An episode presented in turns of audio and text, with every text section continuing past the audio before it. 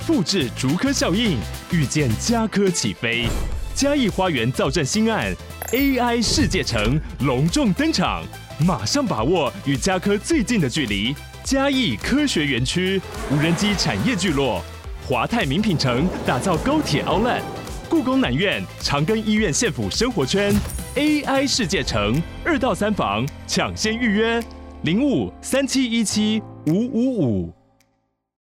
各位观众大家好，我是 Troy。今年蛮特别的哈，因为今年是《Gone Girl》这本书出版的十周年。《Gone Girl》这本书的中文翻译叫做《控制》，即使大家没有看过原著，也可能看过大卫芬奇执导的同名电影。这本书被誉为家庭惊悚小说的先锋，也是女性惊悚小说的先锋。这几年来，这一类型的无论是小说啊，或是电影，都像雨后春笋一样。产量颇为丰富的。那我们今天要和跟友介绍的不是《控制》这本书，是一本近期出版的新书。它的书名叫做《家事服务》，同样是属于家庭惊悚小说的类型。那我们今天非常荣幸，我们有邀请到台湾角川的编辑齐安和我一起讨论。我们欢迎齐安。错宇哥，还有各位跟友，大家好，我是乔奇安。今天很荣幸能够再来二之根跟错宇哥来讨论，就是新的作品。那也因为上次来访谈《八月之母》的时候，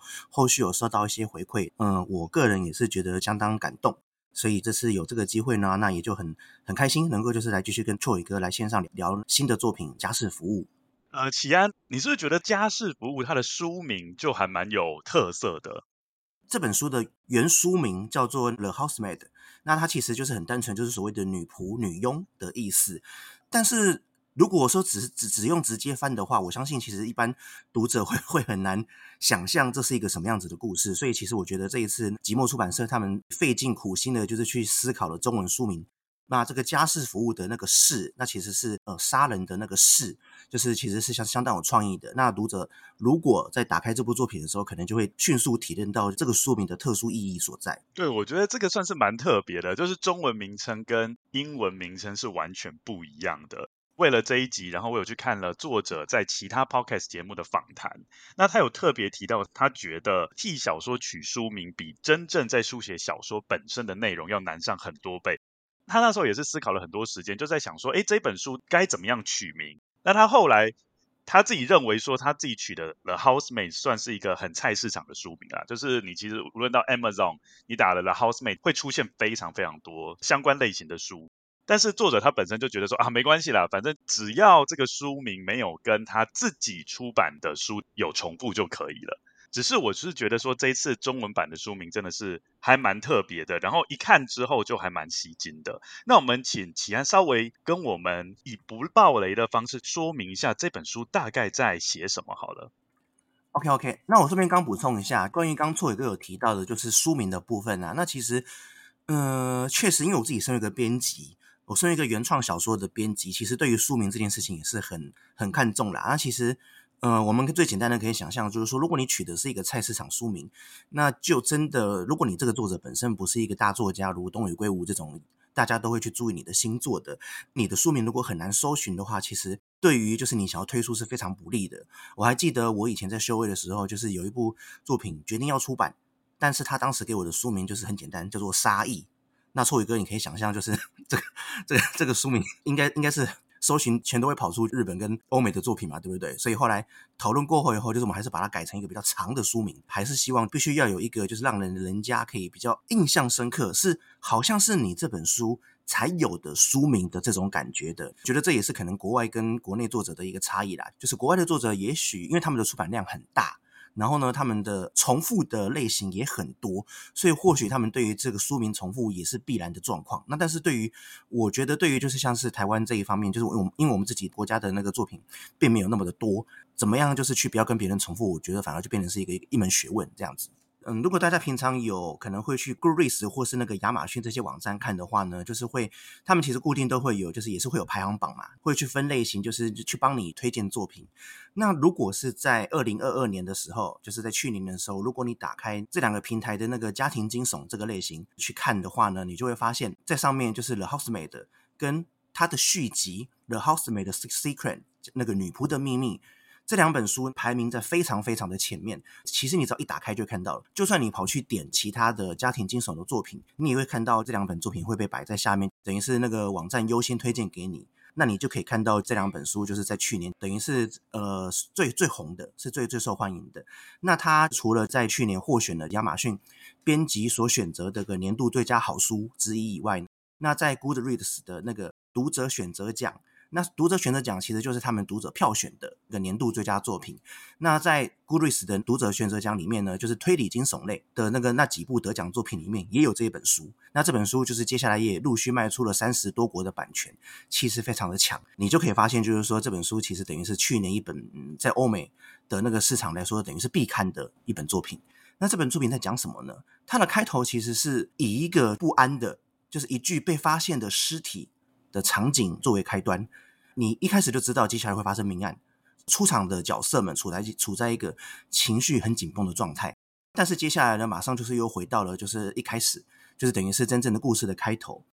主角是一位二十七岁的年轻女孩米莉，她是用第一人称在描述自己的故事。我们可以从她的那个字界中感受到，她似乎有一段嗯没有办法开口、没有办法说明的一个过去。然后呢，他现在过着一艰苦的生活。他被打工的酒吧给炒了鱿鱼，这段时间只能够睡在车子上，就是没有自己的家。他急需要一份可以谋生的工作，但是却因为不能说的过去而处处碰壁。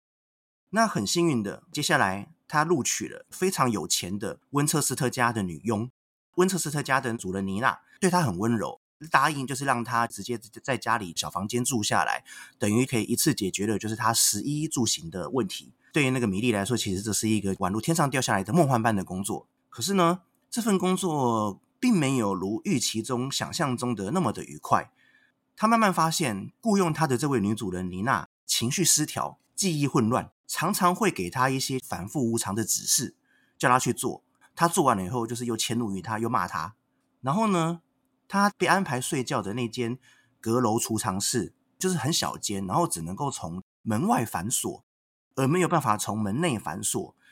对他来说，这样当然觉得很不安，好像随时有可能会被关在里面的感觉。而且他在这个阁楼小房间里面，总感觉到有一种诡异的阴暗的氛围，这样子。另外呢，妮娜的女儿家里的那个独生女西西利亚，又是一个看起来有点邪门。他比喻说，就是像是史蒂芬金电影走出来的那个奇怪的、邪恶的小孩这样子，等于是在这个家里面只有很少出现的男主人安德鲁是一个有钱的，然后又品行良好的正常人，一个好爸爸。那这个好爸爸，那不但就是英俊潇洒，然后呢，工作又很干练，也成为米莉默默心里幻想的一个白马王子这样子。故事呢，接下来就是会围绕在两位女主角以及安德鲁这位男主角之后展开。我想问一下，你觉得所谓的家庭惊悚小说，它的定义是什么？有没有一些比较常见的套路或技巧？OK，家庭惊悚小说，我们今天会花比较多的时间来分享，因为在这十年的阶段，我们会发现，就是说这个系列其实从原本突然爆红以后呢，一直到现在都没有热潮降下来的感觉，反而是几乎每隔几年就会又出现一部。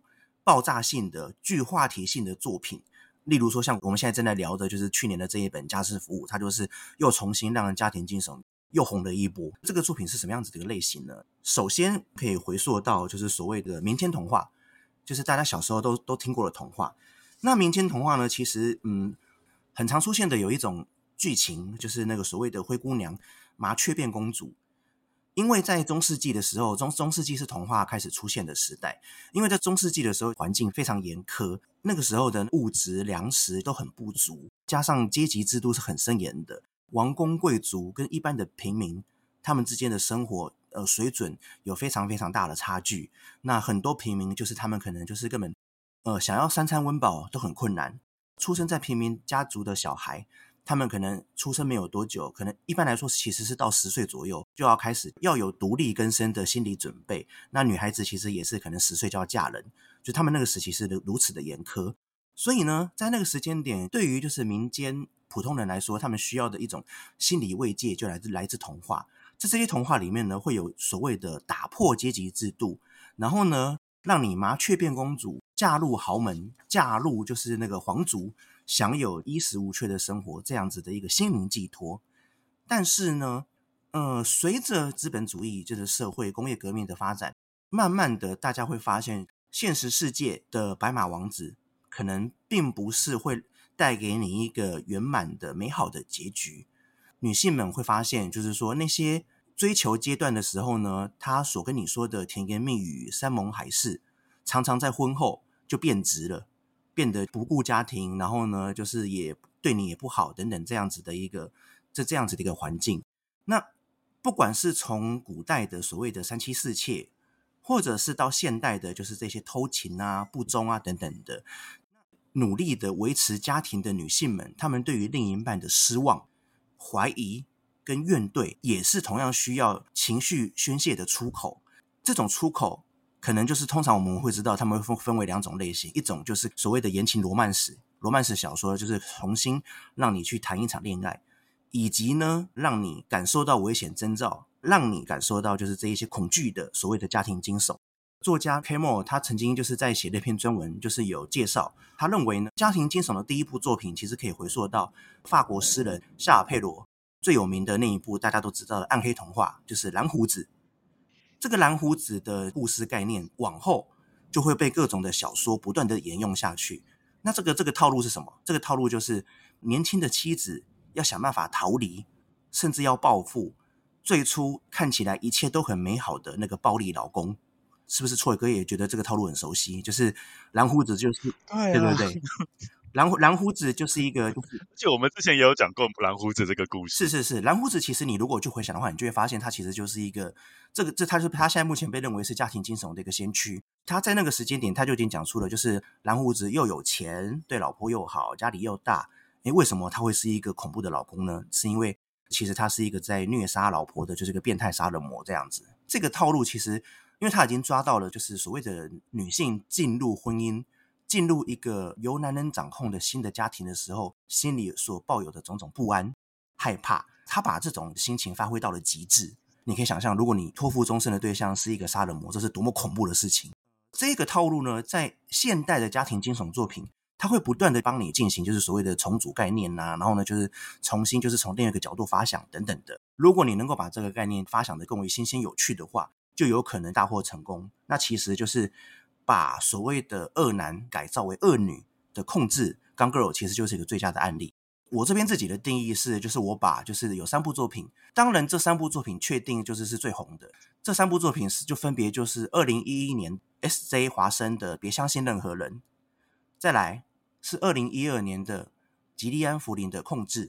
再来二零一五年的柏拉·霍金斯《列车上的女孩》。我把他们开玩笑的比喻为，就是所谓的家庭惊悚黄金三大家。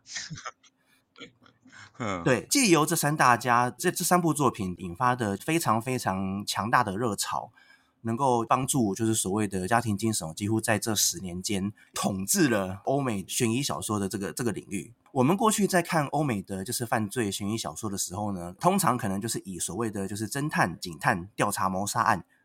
这是一个方向，然后呢，另外一个方向可能会是以连续杀人魔作为主角。通常过去的作品会是以这两个类型为主角，但是呢，这这十几年间，呃，你可以看到，其实家庭惊悚的作品的的话题性跟销售度都已经有超越这两个类型作品的现象。也因此呢，其实当初在《别相信任何人》跟《控制》刚出来的时候，他们其实只是被叫做女性惊悚这个子类型。但是他们销售量，他们的表现太好，已经占据了我们刚刚提到的，就是曾经统治这个类型的其他作品，所以他们在近年间被独立出来，取名叫做一个家庭惊悚的类型。呃，你也你也可以叫它作为家庭悬疑，就是家庭惊悚或家庭悬疑都可以。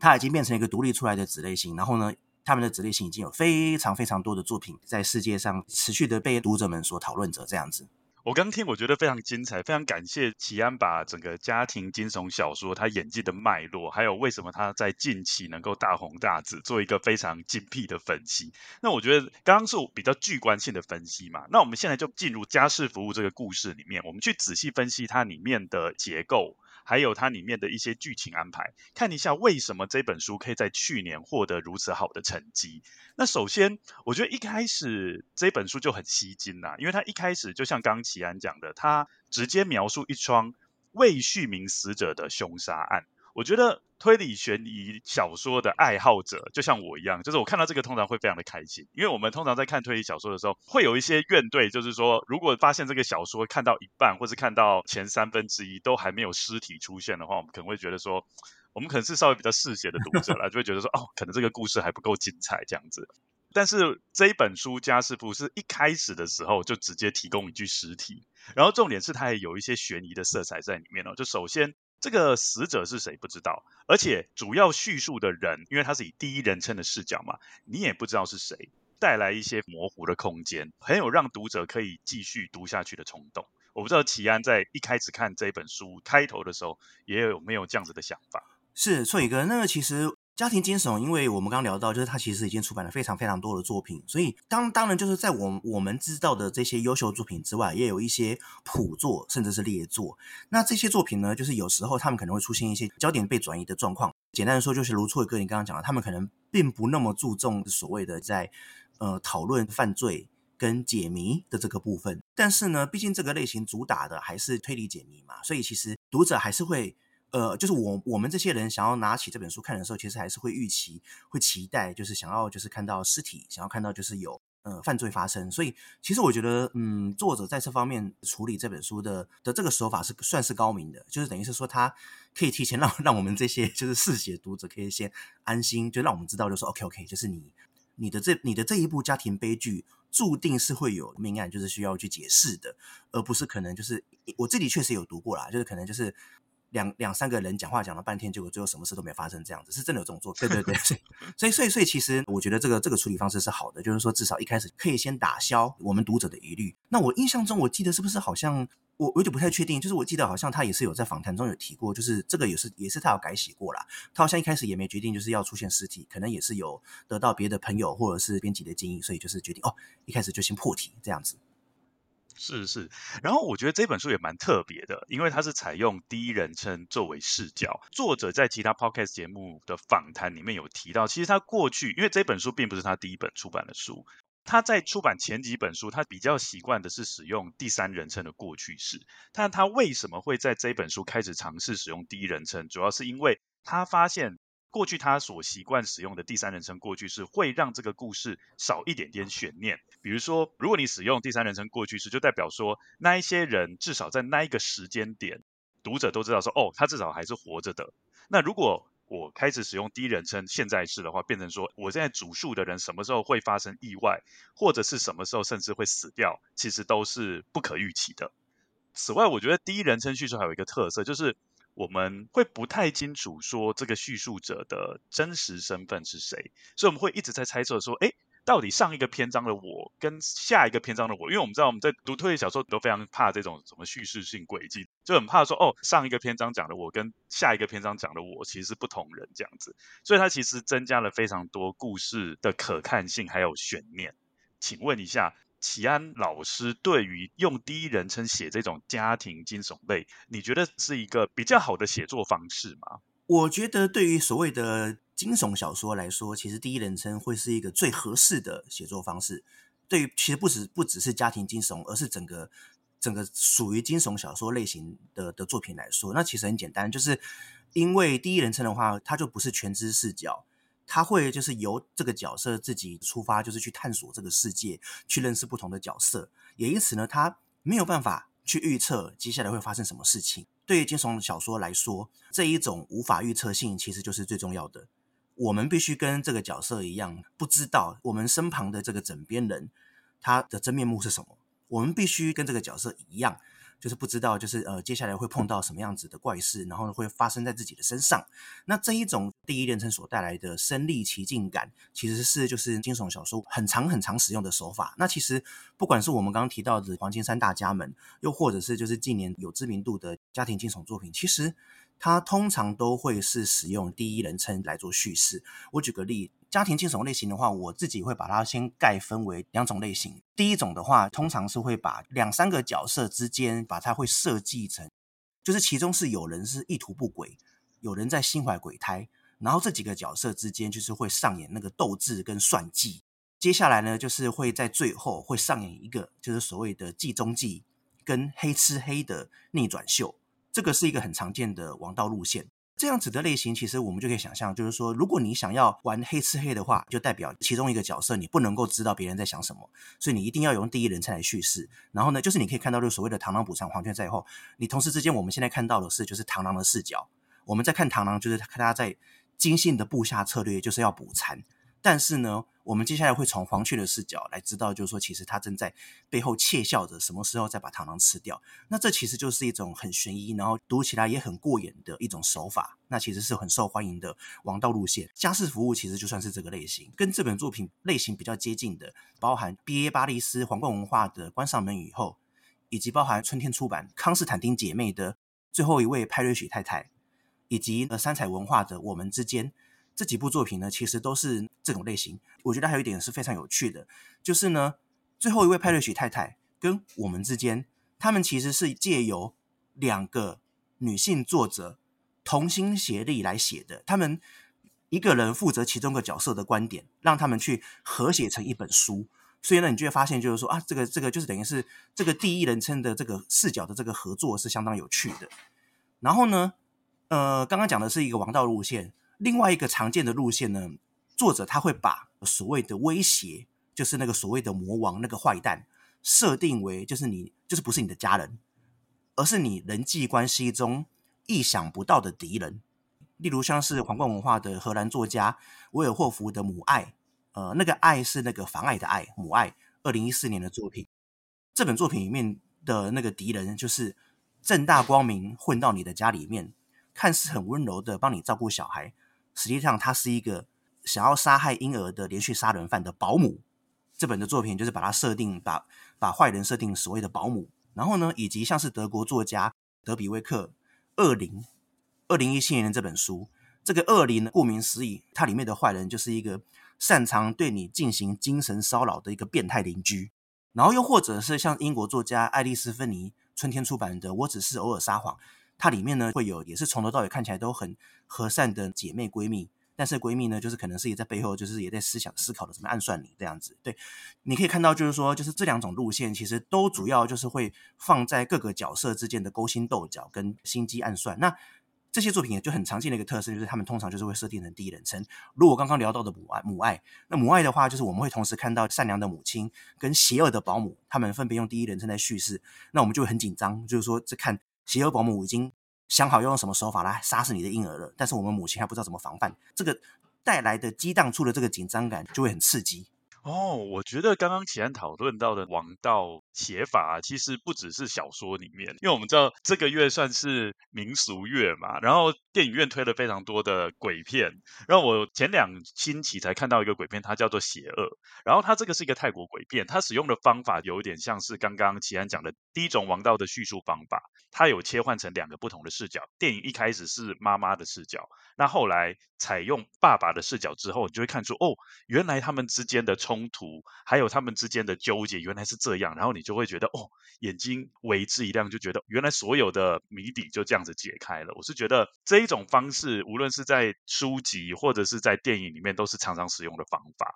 接下来我想要问一下，今天我们要讨论的家事服务啊，它不只是使用第一人称的视角，而且他这个第一第一人称这个帮佣米莉是一个有缺陷的人。所谓的有缺陷，就是说他是有前科的人。那我想问一下启安，你觉得为什么作者要做这样子的设计？是那个呃，我觉得确实这本作品里面就是有一个跟其他家庭惊悚作品比较不一样的地方，就是那个她是一个有缺陷的女主角，这个确实是比较有趣的地方。因为我刚刚上面所提到的几部作品啊，女主角通常不会有那么明显的这个缺陷，就等于是一个在在社会上相处不利的一个状态。我会觉得，或许是说这个主角的设定跟这本作品能够红的原因，其实我觉得应该也脱不了关系。因为其实作者他有自己在访谈中，他有提过嘛，就他有提过说，他的那个小说是在就是那个呃疫情期间的时候，封城疫情期间的时候爆红。因为麦法登他其实在这部作品之前，他也写过几本书了嘛，但是其实呃当时都还没有那么的大红。他当时是觉得说，就是那个因为疫情期间封城，让很多让很多人就是走不了、出不了家门，然后呢重新开始看书，所以就是让他的作品就是也诶突然间被很多人看到，然后就是拿出来讨论，对，就拿出来讨论，变得更红。当然，我自己认为这个这个，因为因为其实疫情期间大家的起跑线是一样的，你可以说就是疫情期间大家在看书，那那为什么不是看警探推理？而是要看家庭惊悚，对不对？这就所以就是其实我们我们必须去更深层的去去解读，就是说为什么是他的作品被选到？那我认为有两个理由，一个理由就是最最简单的，因为封城跟居家工作期间，夫妻的相处时间会暴增，他们彼此会 不可避免的就是相看两厌，从相看两不厌变成相看两厌。其实这几年疫情的封城期间，全球的家暴事件的那个比例增加了百分之三十左右。就是其实这都是就是因为把家人关在一起的所造成的一个状况，也因为呢，就是在这个封城期间，就是让婚姻成为囚牢的这种负面感想急速的提高，因此导致了这一类家庭惊悚，就是等于是讨论夫妻之间的一些问题的作品，就是更容易受到女性读者的喜爱，就会觉得说啊，需要进入这个世界去逃避一下家里看了就烦的丈夫这样子。那另外一个原因呢，就是疫情期间造成的一个严重的现象，就是所谓的。穷的人变多了，很多人失去了工作。这个所谓的失去工作的状况，是不是其实就跟米粒一开始出场状况是很相似的，对不对？我们为了生活而烦恼，为了下一餐有没有着落而烦恼，这一种经济上的困顿，跟这本作品女主角米粒的心境是很吻合的，也因此能够更为带入这个世界观里面去带入、去想象、去害怕，就是说啊，如果我是米粒，我明明就不想要在，就是女主人跟。跟就是那个西西莉亚小女儿看起来都怪怪的，都诡异的这个家庭工作，但是偏偏我就我就是需要这份工作，我无法离开，我只能够待在这里那这一种心情，其实其实是呃，我认为是这两个原因让他在疫情期间被广为讨论、被广为喜爱的，这是这是一个这个成功的一个设定。刚启安讲那个代入感是一个很好的切入方向，然后我这边也有一个补充，因为我也有自己的想法，我想说。为什么作者会设定一个有缺陷的女主角？我是用比较推理小说书迷的方式去讲。我在想说，他是不是想要创造一个所谓的不可靠的叙述者？就是说，他讲的某些话，或者说他臆测的某些东西，因为他既然是有前科嘛，所以他做的某些事情未必是正确的。可能会让读者在一开始对他有一个先入为主的刻板印象，就认为说，哦，因为既然是有前科的话，他品格上可能就是一个没有那么好的人。然后还有另外一个地方是，作者他刻意不跟你讲这个帮佣米粒到底是因为什么原因入狱，这个也是到后面是一个爆点吧。爆点往后的推移，再加上一开始他呈现女主角是有缺陷的，会让读者不太相信这个叙述者，进而产生很多的联想。我不知道启安有没有认同我的解读？有有有，我很同意那个错宇哥的这个解读。对，我觉得那个很正确，就是确实家庭惊悚小说一个很大的特质就是所谓的不可靠的叙事者。对，这个不可靠的叙事者，其实从别相信任何人就开始了嘛。那这十年间常常被使用，但是呢，我们看多了就会发现，就是说这个不可靠叙事者其实可能就是已经那个所谓的呃丧失记忆。或是记忆混乱，这个这个梗已经被被用到烂了。我们已经说真的，我们已经厌烦了。就是这个女主角，她讲的话不可信，是因为她不记得什么事情，她不记得眼前这个人是不是 自己的丈夫什么的。对对，那所以呢，我觉得就是以呃以所谓的前科犯作为不可靠叙事者，我觉得就是我觉得这是一个作者呃算是一个高明的切入点吧。而且我觉得他成功的帮这个女主角赋予了一个缺点，因为如果刚刚提到的，在王道路线的所谓的黑吃黑。的这个路线里面呢，呃，通常就是我们可能会比较常看到，就是在负责就是算计别人的那个女主角身上，她其实不会有那么明显的缺点。她的目的可能是要追求更高的地位，所以呢，她本身可能已经有一定的社会地位了，就是可能通常是这个样子。她不会是至于就是说像米粒这位女主角有有那么明显的缺点，因为我们从故事中间我们可以看到，就是说其实她因为这个缺点被女主人妮娜发现了。就因此等于是一个绝大的弱点被妮娜给控制住，然后就陷入了非常危险的状态之中。这样子的一个呃设定，就是其实我觉得对于惊悚小说的读者来说是有趣的。就是一来就是我们刚刚提到，就是他的弱点被把持住，我们会替他担心；但另外呢，又如错也跟你刚刚提到的，因为我们不知道他的前科到底是犯了什么什么罪行。如果他是个杀人犯，那他接下来会不会动手杀人？这也又成为了一个故事的悬念，又成为我们另外一个想知道的事情。所以其实这本书在欧美读者的评价中，其实确实就是可以让读者不惜熬夜也要马上把它读完，就是因为它放的这几个钩子，这几个钩子吸引人的东西，其实是呃是蛮高明的。我们现在就继续讲到下一个作者的设定，也是蛮有趣的，就是。作者让女主角是以帮佣的身份进入家庭，我觉得选择帮佣这个身份也是蛮特别的。启安对这个有什么看法？帮佣的话，我觉得其实主要还是就是，嗯、我们我们之前有讨论过的，就是这种所谓的阶级不平等嘛。所谓的家庭惊悚的起点，从蓝胡子的起点开始，其实就是这一种年轻的，然后呢，比较在社会地位跟在金钱上是处于弱势的女性，进入到一个新的家庭。他们这在这个家庭里面呢，面对的是就是不安，面对恐惧，面对比自己明显还要强大的敌人，不管那个敌人是男人或女人这样子。那这个东西算是一个家庭惊悚很流行的设定路线。我觉得把它设定为帮佣的一个有趣的一个方向，就是说其实。一般的家庭惊悚，他们可能就是妻子对丈夫，那妻子面对的可能就是丈夫这种可能不能信任的敌人。但是呢，米莉她进入到这个家庭，因为她是帮佣，她不是女主人，所以她变成说她面对敌人可能是不止一个，不管是女主人，不管是就是小孩，不管是男主人等等的，全都可能是她的敌人。那这一种所谓的逃生无门、四面楚歌的处境，就是其实是在家庭惊悚的作品来说，其实是更有乐趣的。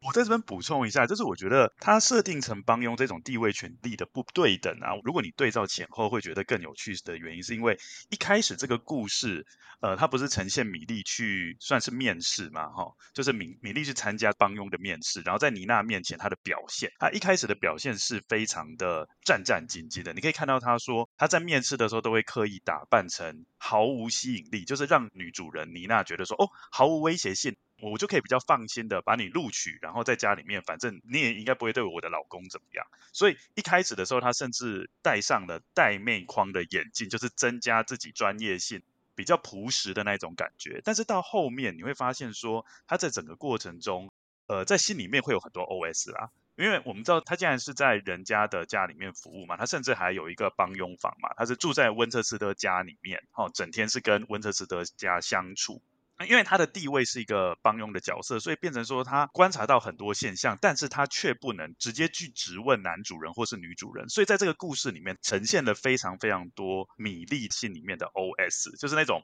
不能公开说出来的东西，但是那种东西往往就是解谜的关键，也是读者很有兴趣知道的东西。好，那随着这个故事往前进，你会发现说他从一个一开始战战兢兢，到后面他开始转换的心情，变成他非常羡慕。女主人对她非常羡慕，女主人有一个那么体贴的老公。然后接下来这个情绪又有一点转换成说，她开始爱上了男主人，对男主人有情愫，甚至开始付诸行动。所以你会发现说，就像刚刚启安讲的那种麻雀变凤凰的那种心态，他一开始是属于很明显，他把自己定位在女主人之下的那个心态，他会慢慢慢慢的想要突破，然后甚至到最后可能有地位角色。对调的情形出现，所以我觉得一开始作者他设定的上下关系是很有意思的。因为如果你有设定出上下关系的话，到后面这两个上下关系它彼此之间有对调，那是一个非常可以看的看点。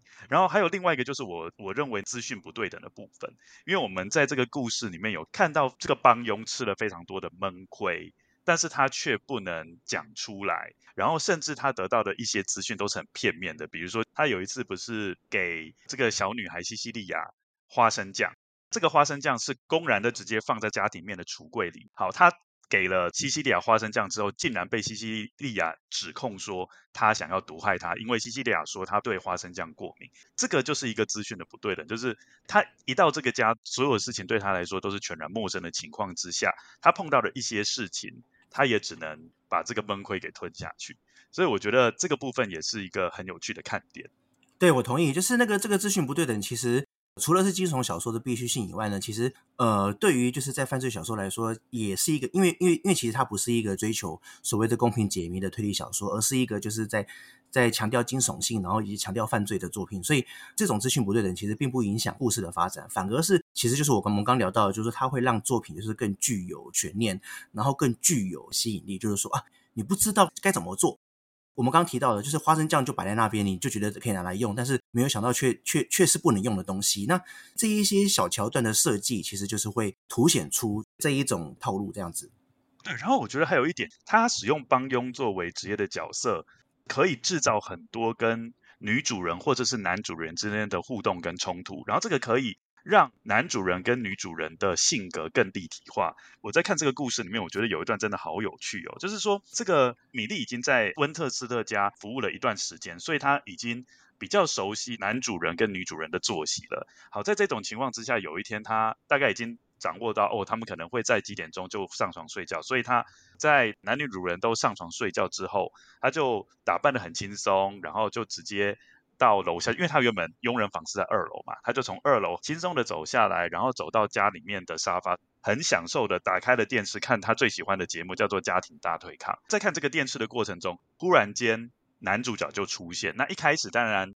米莉会觉得很惊慌嘛，她说：“哦，既然我做这种事情被男主角看到，但是男主角的反应是让他。”出乎意料之外的，因为男主角对他并没有苛责，他没有说哦，你这个帮佣自顾自的，也没有经过我的同意，就忽然间在我家里面的客厅看电视是怎么样？他没有提出任何质问，反而是加入了米粒，跟他一起看电视，然后一起跟他讨论电视里面的剧情。所以从这边可以看出，男主人一开始给人家没有架子啊，然后非常亲和力的那种形象。然后他们这两个人在说说笑笑过程中，阴森的女主角就忽然间出现了，米粒就是非常非常的紧张。然后那个妮娜开始质问说：“为什么他们两个说说笑笑，半夜在这边做什么？”然后妮娜就抛出了非常多尖酸刻薄的言语，直接嘲讽说：“哦，你这个陌生人啊，都没有想到说你自己的身份地位是什么啊，什么就就讲了非常多尖酸刻薄的话。”从这个冲突，作者隐隐当中就让我们脑袋里种下一些种子，我们就有一个既定印象，就认为说：“哦，原来男主角他反正就是一个非常善良体贴的一个人，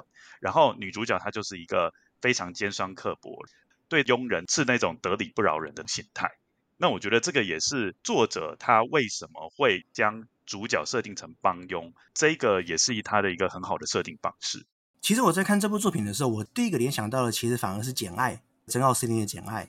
女主角，她当然她当时地位比较高一点，她是家庭教师嘛，然后呢，她也是进入到了一个大宅里面，跟男主人之间产生一些感情的一些交流。但是他最后却发现，那个大宅里面隐藏了一个巨大的秘密。然后呢，那个秘密的真相的那个女主人呢，是一个大魔王的一个存在。你会感觉到，就是说，哦，所谓的女主角身为外来者，他们不管是女佣或者是家庭教师等等，他们必须要与就是这个家里的女主人进行一个正面的冲突，也会有进行一些他们相互的，不管是身份或者是就是心境的那个对比。这个东西也算是一个很经典的一个元素。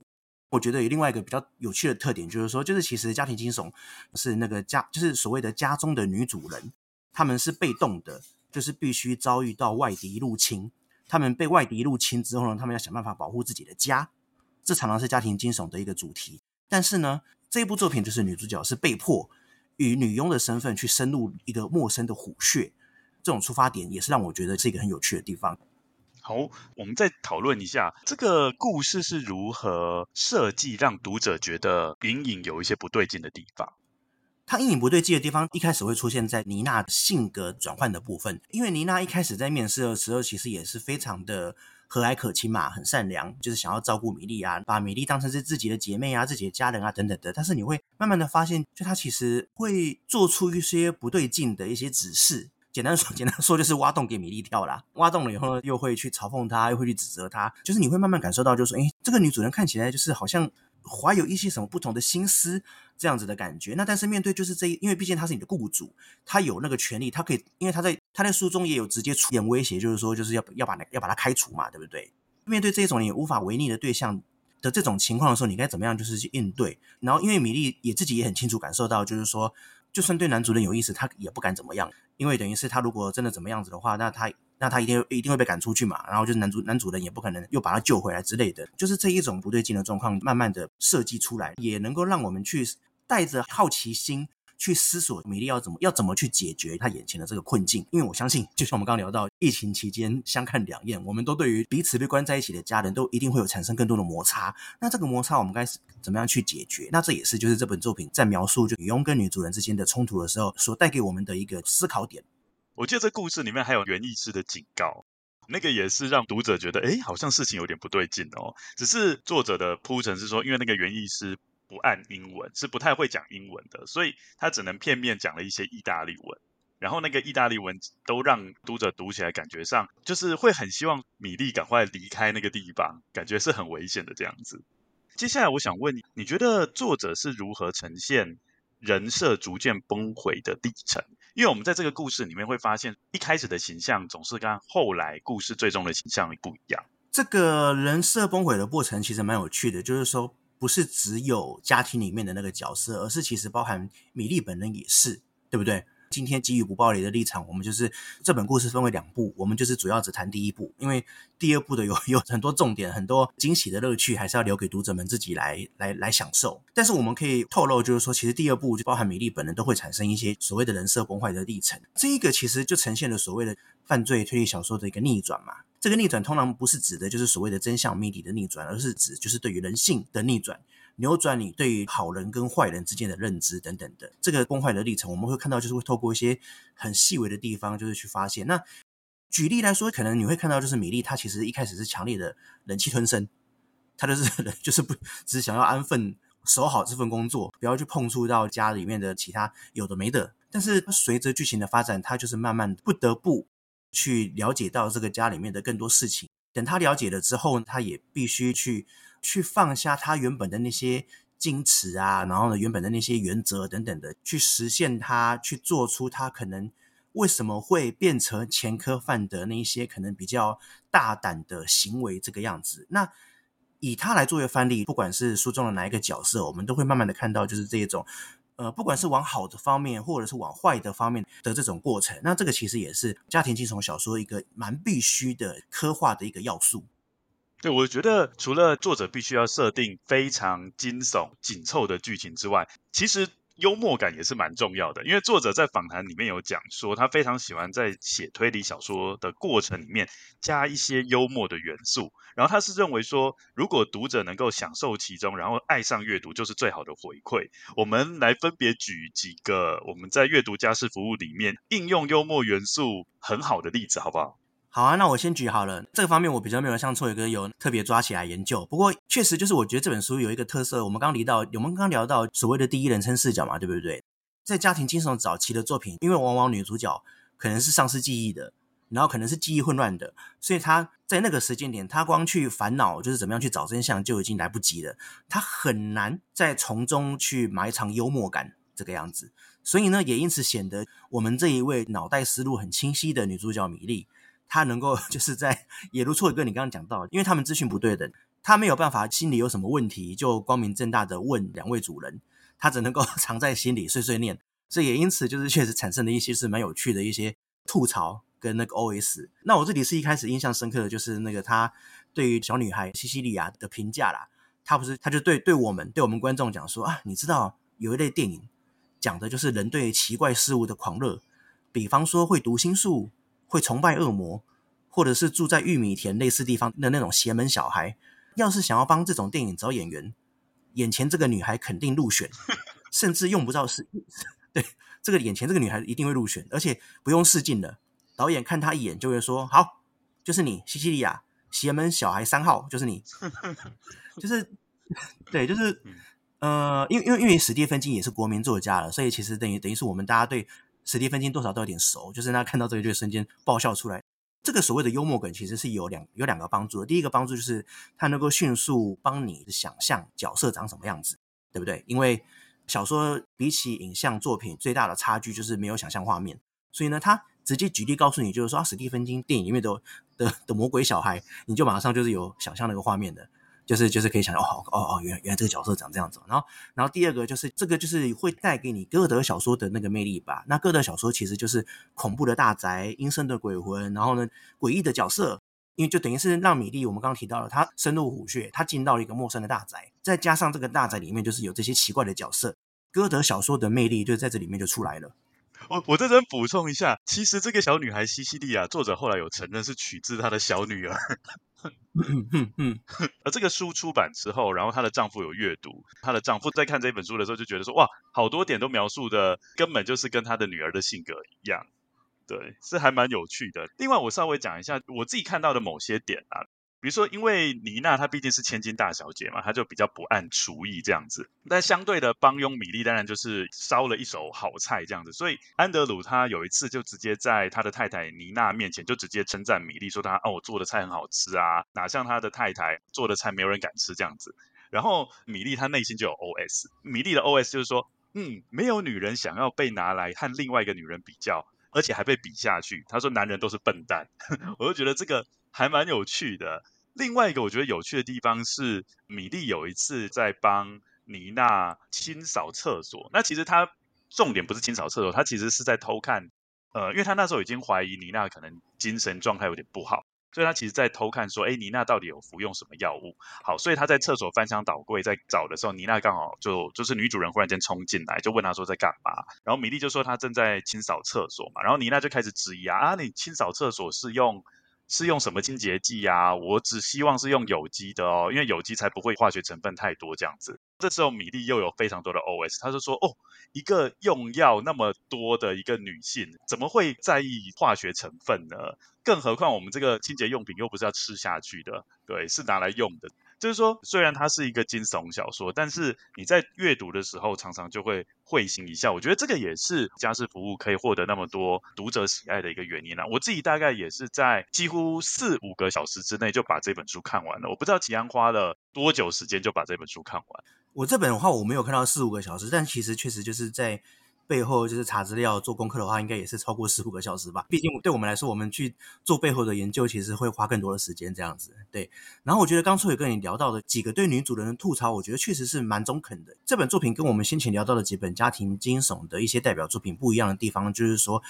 它的这一些所谓的女主角的幽默的吐槽，符合了许多女性读者的胃口，因为大部分的女性读者本身就是所谓的雇员嘛。我们我们每个人都是 我们每个人都是别人的雇员，那我们对于我们自己的雇主一定都有一大堆怨气嘛，都有一大堆想要吐槽的地方。再加上米莉同时之间其实又担任了一个有点像是女主人的角色，就是说她必须去做很多家事，然后做这些家事她必须听从家主人的服务。那说实在话，就是在现代社会一样，就是女性们在做家事的时候，老公一定会有一些比手画脚的意见。那对于就是这些女性们，她们心里一定会有很多不爽的地方。那其实这本书。确实就是在这一种，不管是对雇主或者是对老公，女主角所做的这一些吐槽怨言，都蛮符合女性读者们的那个心理的那个胃口的需求这样子。然后我觉得这本书有一个特色，它是可以读非常多次的。就像我的话，为了录这个节目，我也多看了两次左右。我是觉得每次看都会在里面发现很多作者埋的小彩蛋。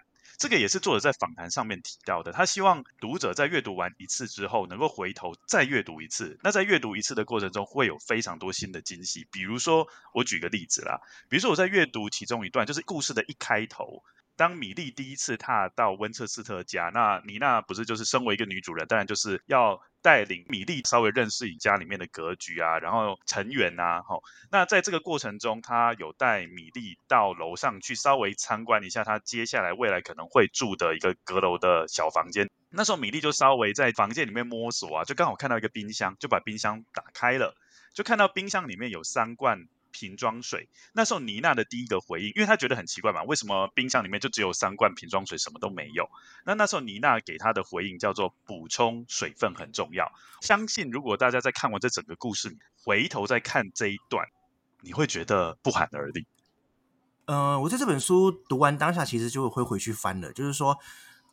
因为这本书所埋藏的轨迹的类型，其实就是它是前面需要伏笔。跟铺陈的，在面对这一类作品的时候，也包含所谓的叙述性轨迹啦。那我自己会习惯，就是说，如果诶当下所发生的真相是会让我意想不到的，我可能我当下就会马上会回去翻一些，我觉得诶是不是当时我遗漏的伏笔，或者是是不是一些我本来觉得哎好像没有很特别的。的情节其实是有意义的，这样子。就这本书来说，我觉得确实就是有几个地方，如错哥你刚刚所提提到的那个瓶装水的部分，确实是一个蛮高明的伏笔，会让你就是说起先没有起疑，但是等到它开始发挥作用的时候，你就会不寒而栗，就是哇塞哇，那个就是 原来是这样子的意思。这也是一个展现出作者一个技巧，就是说其实家事服务就是它是好读，然后呢流畅的、易懂的，但是它里面有很多一些小心思，就是可以让你感受到，就是哇，作者确实就是不只是新人作家，而是是有这方面的写作经验的，那是是有经过锻炼过的。作者他在接受访谈的时候，他有特别提到，他在写这一本书的时候，就很像在拼一个拼图。如果有拼过拼图的人，应该都知道，说我们会先看到拼图的盒子上面拼完的结果，然后才回头开始一个一个慢慢的把拼图拼起来。作者在写这本书也是一种。倒过来的写作方式，他一开始就已经对书里面的所有转折或是埋梗的地方，以至于到后面的结局都已经很清楚的规划完毕之后，才开始写这一本书。常常会有读者会问他说：“诶，你写这一个书的这一些彩蛋，是不是写到哪里，然后就出就忽然间脑袋有这种灵感，然后就往那个方向写呢？”他说：“不是，他的写作的蓝图都已经规划得很好了。”是感觉得出来，这一类为了要能够在逆转中让你吓一跳的这种作品，他们通常其实在设计的桥段上是需要花很多心力的。就是说，一方面除了你要先把结局定好之外，那你回去回溯，呃，你要怎么就是去埋梗？先开梗的时候呢，不能够让读者感到唐突突兀的情况下，那这些做这些伏笔是。是蛮需要做的功课。我刚刚提到有两，前面有两本书，就是那个派瑞许太太跟我们之间两本书，也是由第一人称视角，然后由两个女性作家合作写作。他们的访谈中也有提到，一起讨论就是要怎么相互埋梗，这个是最困难的。在通力合作的过程之中呢，就是虽然他们有一个共同的结局，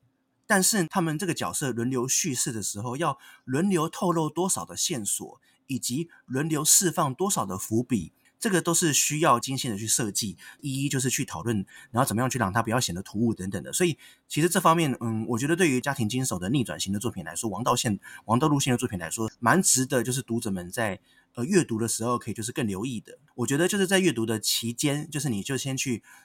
观察看看有没有什么你觉得不对劲的地方。那我觉得这是一个有趣的一个那个阅读的一个参考。既然讲到这个，我就忽然间想到艾勒里昆恩呐、啊。艾勒里昆恩他也是两个作者合力写的一系列作品嘛，然后这两个人就跟刚刚齐安讲的那个合作方式就不一样。齐安，你刚刚讲的那个合作方式真的比较难，因为两个人都要互相支援嘛。我在这一段就要写到一些梗，然后你在后面要破梗这样子。在阅读艾勒里昆恩他的自传的时候，他是写说这两个人其中一个人是专门思考轨迹的，所以整个逻辑啊是其中一个人去铺陈的。那另外一个人他就主要扮演人物塑造的部分。所以我觉得他的分工就比较明确。库恩毕竟是比较早期的作者嘛，所以那个他们的合作方向当然一开始会，而且因为毕竟那是本格推理，所以呢，在讨论方向的时候呢，轨迹跟角色分开去处理，算是可以比较能接受。但是对于现在的家庭惊悚作品来说，他们的人性、角色跟轨迹是是密切相关的。就你是没有办法分开处理的，所以呢，就是未来如果读者们就是有看到这种所谓的两人合著的作品的时候，可以更去关注一下每个视角、每个视角之间的转换，会不会让你觉得就是说是是有出现问题的？不管处理的好不好，我觉得就是去去从中抓 bug，或者去看他伏笔是不是埋的 OK 之类的，我觉得都是一个很有趣的观察路线。我最后补充的其实就是我因为因为家庭惊悚已经流行了十几年了。本来我自己身为一个犯罪推理小说一个研究者、一个评论家，我每次在评论一部作品的时候，我都是在去观察它在于这个类型史上所代表的意义。家庭惊悚呢，确实就是异军突起的，就是在这十几年间打败了原本欧美悬疑小说的主流，成为了现在的主流之一。所以我一直都在观察，就是说，那它什么时候会退烧？它什么时候就是会就是消失，然后就会视为？这不是不可能的事情，因为呢，其实在二战时期那个时间，一直到六零七零年代，有很长一段时间，间谍小说在欧美是非常盛行的。因为在二战时期是那个间谍的黄金时代，那个时间各国都有间谍，就是去打听情报，也因此影响了就是那个间谍小说，以及当时就是有最有名的詹姆斯庞德的系列出现嘛。在那个间谍小说的黄金时期，就是是就是一个那个呃大家都在看，大家都在写，大家都在看间谍小说的时代。但是 现现在间谍小说已经几乎消失了，是不是？新的作品是不是已经消失了？对对对，那这个其实都是我们可以看到，就是说类型小说、犯罪小说，它会随着就是时代的变迁、时代的演进，会产生不同的流行。所以呢，在现在这一个家庭惊悚流行的时间点，我意外的发现到，随着新冠疫情封城的那个现象，我们刚提到的就是这个所谓的家暴增加、相看两厌的这个情况，进一步的。又让原本或许呃稍微退烧了一点的家庭惊悚重新又掀起了一波热潮，重新又回到了强烈的统治性的地位，因为大家对家庭都有厌烦，大家都想要看就是这种去质疑你的家庭，去讨厌你的家人，去光明正大的去。呃，对，就等于去光明正大，就是去讨厌你的家人的这样子的作品。我期待的就是说，这个家庭惊悚这个类型的作品，接下来还会不会有什么新的变化？会不会随着我们这个时代的发展，就是又出现一些让我们眼前一亮的新形态的设计？以及在下一个时期，我们在我们生前还有没有办法看到在家庭惊悚之外的新的流行，一个新的悬疑的类型作品？这个是我觉得就是接下来继续期待，然后也推荐给读者们，在读作品的时候呢，也可以就是去多思考一下，去。去想想看，就是这些作品，呃，为什么会红？然后呢，为什么我们需要它？以及呢，我们下一个所需要的作品会是什么呢？这个这个其实，在影视圈也是哦，因为我可以跟你分享，就是因为我卖 IP，然后我跟台湾影视圈有很多有很多的合作嘛。那其实台湾的影视圈要拍出一部电影，要拍出一部连续剧，其实也是三到五年跑不掉。所以你可以想象，如果说导演们他们选了一个现在很红的东西来拍，但是后来却已经退烧了。对，完全可能就是你等到他推出的时候，五年后，已经台湾人很健忘，别忘了，你可能台湾人已经完全不记得那个事情的。对，所以，所以就是其实不管是小说，不管是电影、电视，其实这些娱乐性作品很重要的一个观点，就是你要去思考如何去预测未来，你要去推测未来有什么样子的类型是可能延续下去，会持续就是被讨论的，而不是只是就是一窝蜂的，就是现在红什么。就去做什么，就去写什么。对，那这个是我们身为文创事业工作者的一个观察方向。那这我也推荐，就给读者们作为在读书享受作品的时候的一个参考的一个路线。今天非常谢谢奇安针对家庭惊悚小说给我们一个比较宏观，从社会背景切入，一个比较深入的分析。最近天气不太好嘛，然后出门也不太方便，大家可以花多一点点时间在家里享受阅读的乐趣。尤其这一本书是一个阅读起来让人家醍醐灌顶。充满着峰回路转的一部作品，我觉得大家不要错过。好，那就是呃，我是齐安，就是今天很感谢有这个机会跟错宇哥畅聊作品，那也确实错宇哥也。感谢你给我一些不同的新的观点，让我就是也是有很多收获。希望大家会喜欢这集的内容。那我自己在博客来的 Okapi 有专栏书评，也欢迎读者平常有兴趣就是可以去，就是我在我自己的部落格之外，那边会有比较新的文章，就是在博客来的 Okapi O K A P I 打那个 O K A P I，然后加乔西安就可以看到我的专栏，那就是都会有最新的犯罪小说的评论的文章，那也欢迎大家就是可以收看。谢谢，谢谢大家，谢谢大家，拜拜，拜拜。